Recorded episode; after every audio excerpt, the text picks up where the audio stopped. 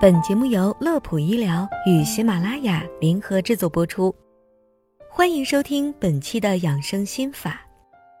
好好的腰，怎么说闪就给闪了呢？很多朋友在生活中都有过闪到腰的经历，那酸爽，相信没有人会愿意尝试第二次。远的不说，小编前两天就刚刚被扭到腰，至今痛感依旧，所以。借此亲身经历，就在这期节目中，跟大家聊聊关于闪到腰这件事儿。在此之前，先为大家科普一下，闪到腰、扭到腰，这些都是我们老百姓的叫法。它在医学上还有一个专业性名词，叫急性腰扭伤。它是由于腰部肌肉、筋膜、韧带等软组织因外力作用。突然受到过度牵拉而引起的急性撕裂伤，多发生于青壮年。那么，好好的一个腰为什么会扭伤？扭伤了以后怎么办呢？又该如何预防呢？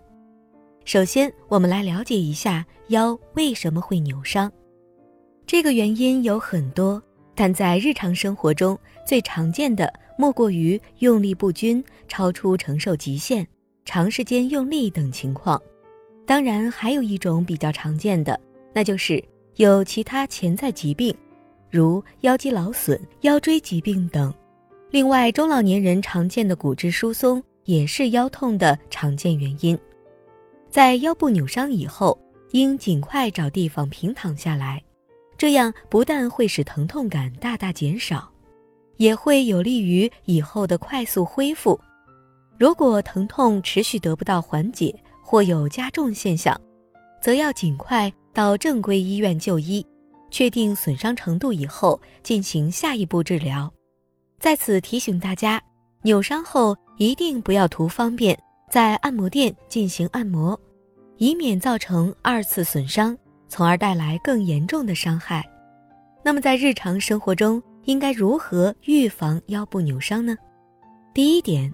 首先，在开展运动之前，一定要进行充分热身，避免损伤。这也是为什么运动员在比赛前需要热身的原因之一。